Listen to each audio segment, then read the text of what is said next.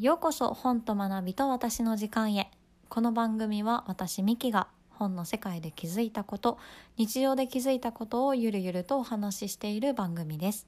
で田舎暮らしの30代 OL が鳥のさえずり虫の声時には海の波をトーバックにお話をさせていただいております、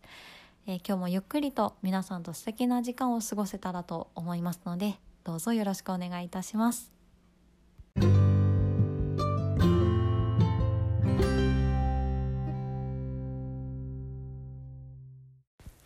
こんばんは、みきです。雨、風がかなり強くなってきましたね。皆さんの地域は大丈夫ですか？あの、本当に安全第一なので、ちょっと、うん、そうだね。十分気をつけていただけたらなと思います。はい、えー今日はですね、第7回目ということで、私の好きな作家さんと本の紹介をしたいなって思っています。えーと私伊坂幸太郎さんが大好きでもう本当に好きなんです。もう彼の作品に恋してもうねこの片思いいつ叶うんだろうっていうぐらい一途に恋してますよ。で伊坂さんの存在を知ったのは専門学生の時だから16とか17歳の時ですかね。もう10年も前なのかなんだか時の流れの速さを今知りました。でえっ、と、まあ、その当時、えーまあ、今もそうです今も好きですけどポルノグラフィティがすごく好きで、えーギターの新藤春一さんが雑誌か何かで伊坂さんの紹介をしてたんですよ。でそれをきっかけに読み出してまあドハマりしていきましたねもうなんだろう本が出るたび新刊が出るたびに買ってで文庫が出れば文庫を買って あの一時今一人暮らしなのでだいぶあの自制はしてるんですけど実家にいる時はだいたい本が同じ本が2冊あるような状態であの、まあ、繰り返し繰り返し読んでボロボロになっている本とちょっと保存用と 2つあったなっていうのを覚えてます。で妹もあ私妹がいるんですけど妹も伊坂さんが好きだったので、まあ、2人でこう回し読みしてでこれ面白かったねとかあ私はこの作品が好きだなっていうことも話してました。で今日紹介するのはその伊坂さんの本の「チルドレン」という作品です、えーチルドレンはですねあの、まあ、中がこう少し短編になっていて、まあ、非常に読みやすいんですけどもその短編自体も全て、えー登場人物のもつながっていたりしてすごくこう、まあ、読んでいて話の展開にもドキドキするような作品です。作品が多分出たのは2007年ですね。うん。本当にそうですね。何度も何度も読んでいる本なのに。途中でねそうなんです。ちょっとこうボロボロになっちゃったので買い直したりもしてるんですけどそんなに経つのか。長いなやっぱり片思いが。で、えー、とこの「チルドレン」という作品なんですけどあの、ま、物語の中心にいるのはもう本当にこう自己中な男の陣内という男なんです。もうなんかなんだろう。陣内が事件を引き起こしているのか彼を中心に不思議にこう事件が起こっていくのか。いやもう絶対前者だと思うんですけど、まあ、本当にこう自分のペースが乱れなくってすごいなんか理屈が全然理屈じゃないことを掲げて周りをなんだろう事件に巻き込んでいっている感じがすごいするんですけど、まあ、その、まあ、陣内を中心にしたこう何気ない日常の中のこう事件がどんどんどんどんこうえー、展開していって、えー、いろんなこうきっかけで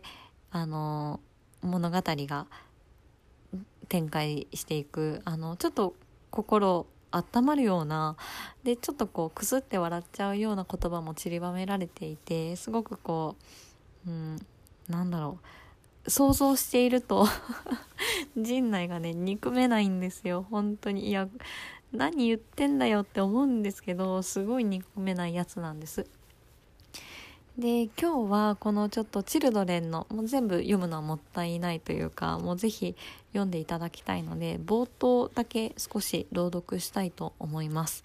えー、陣内の身勝手さや、えー、そうだなそれに振り回されているあの主人公の鴨居くんのあのえー、表情だったりあとは最初冒頭は銀行から始まりますあの銀行身近な銀行を想像していただいてもいいかなと思うんですけどあのそういったところをこう、えー、イメージしながらクスッと笑いながらも、えー、緊迫した場所も感じていただけたらなと思います。えー、それでは今日もよろしくお願いします。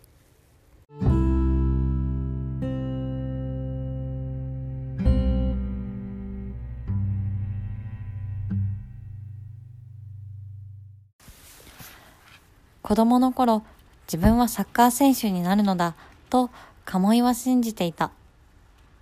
自分の将来について様々な想像を巡らしたこともあった。けれどまさか自分が銀行強盗の人質になる時が来るとは思ってもいなかった。しかもアニメのお面をつけられた人質になるとは予想外も予想外。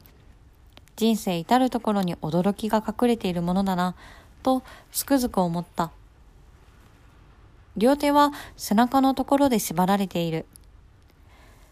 両足についても膝を折った形でロープを巻かれていた。目隠しこそなかったが、プラスチック製の面が顔にはあった。縁日でよく売られているものだ。アニメの登場人物だということは想像がつくが、名前までは判断がつかない。他の人質たちも全員目をつけられていた。滑稽とも不気味ともつかない。銀行強盗の人質にされたことよりも、大学生にもなって幼稚な面をかぶらされていることの方が、鴨居には恐ろしかった。鴨居をはじめ人質たちは、お面のせいで全員平等に息苦しいはずだったが、隣の陣内だけは喋ることをやめなかった。俺の通っていた高校は厳しい校則で有名だったんだ。容赦ないっていうか、収葬列日ってのはあの校則のことだな。だからさ、こうやって自由を奪われるのには慣れてるんだ。面を近づけてくると小声で言った。ほとほと口の減らないやつだな、と呆れる。静かにした方がいいです。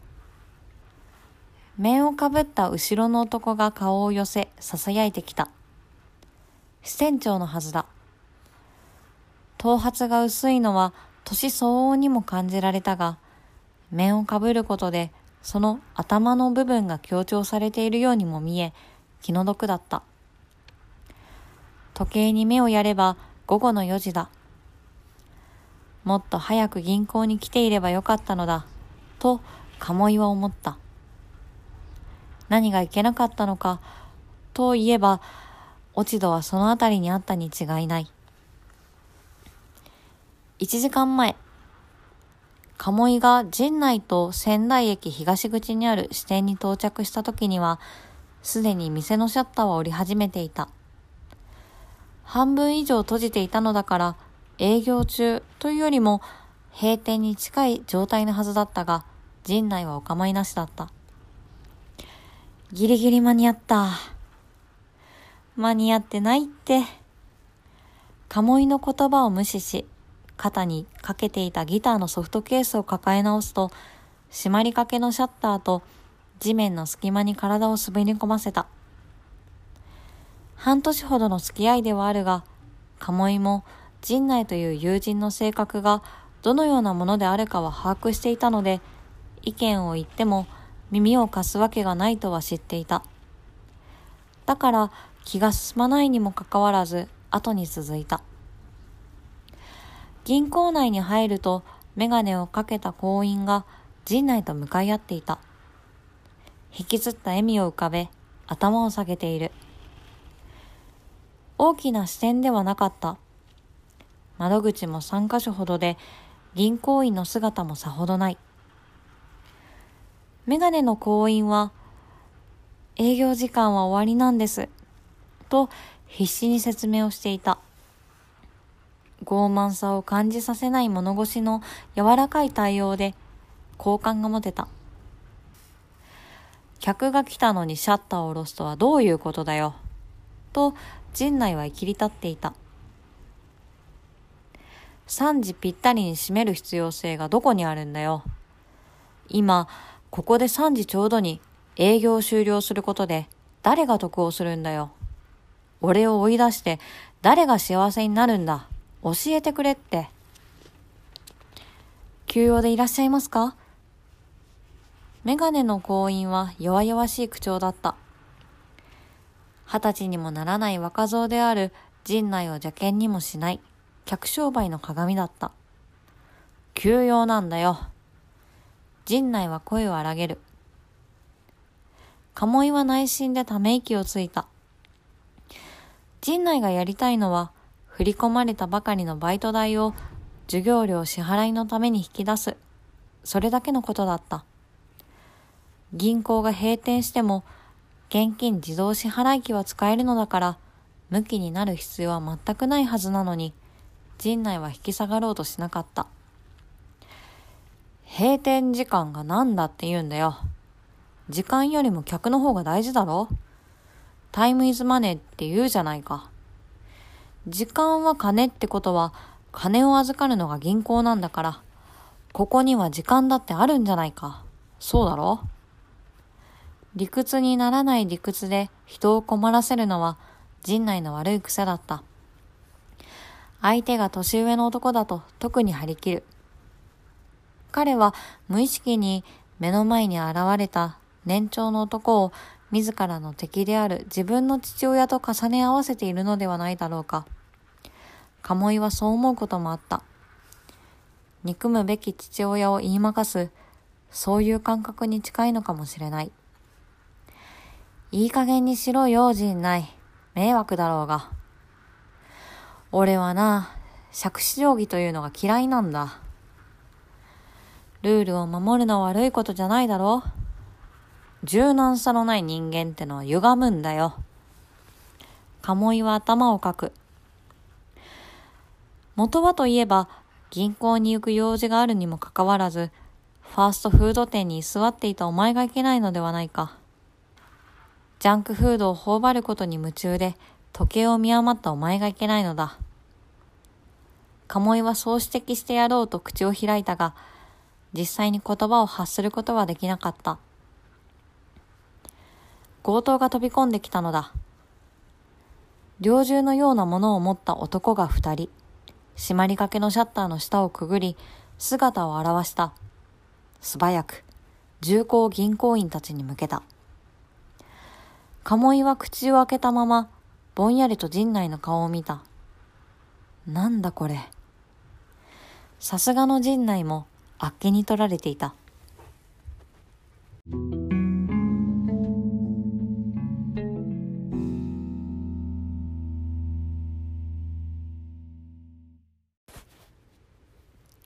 はい、えー、物語は、えー、以上です。えー、冒頭なので、んここからどうやって展開していくんだろうとあの想像される方もいらっしゃるんじゃないかなと思います。あのね陣内さんもね黙っちゃいましたもんね。えー、ここからですねまだまだ陣内さんのあの自己中で身勝手な、えー、行動言動本当に展開していきます。でそれによって、えー、救われる方々もいるし問題もどんどん解決していくんです。あの本当に素敵な小説でね、私はこの小説で伊坂さんのことにが大好きになって恋に落ちてもう十何年も届かない片思いを続けております。で実はこの「チルドレン」っていうのは、えー、その2007年から12年後ですかね、えー、またその作品が続く物語が出ているんです「サブマリン」という作品なんですけどもあの陣内とまたそこの短編に出てくる武藤さんがあの再び出会います、えー、この本続編も本当に面白い作品なので是非まずは「チルドレン」から読んでいただきたいなと思います。で私あの朗読しているのはえー、そうですね。本が苦手な方って、まあ、私も結構難しい本とか漢字が並ぶもの苦手なんですけど何て言ったらいいのかな。文字からだと入りにくいけど言葉からだったらすごく入りやすい方ってたくさんいらっしゃって、えー、それがきっかけで私のちょっとした朗読がきっかけでうんなんだかイメージが広がって本の世界にうんちょっと片足入ってきてくれないかなとあの ひっそりあのドアを開けて見守っている感じなんです。なので、まあ、そのきっかけ作りができたらなということで朗読をさせていただいているのとイメージするって面白いんですよね。本当にこれは思います。皆さんの思い描く陣内さんはどんな姿をしていたでしょうか？鴨居くんはどんな戸惑った顔をしてたでしょうか？その銀行はどうでしょう？大きな銀行ではない支店だったのでどのくらいの規模でうんそうだな。待合の椅子はどのくらいの列だったでしょうか。細かく細かく想像するともっとリアルにあの物語を感じていただけるんじゃないかなって思います。そうするともっとねあの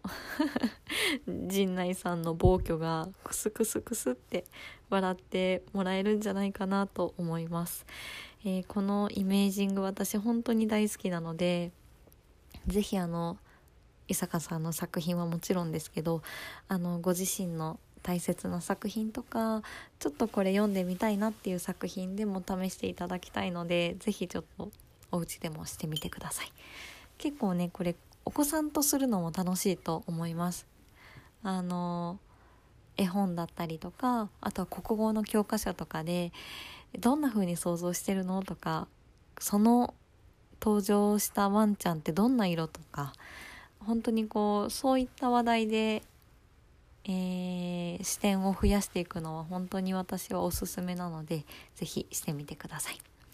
えー、今日は、えー、伊坂さんの「うん、愛を私は叫んでおりましたね。伊坂さんへの愛と、えー、チルドレンの、えー、冒頭を読ませていただきました。えー、今日も一日お疲れ様でした。えそれではまた。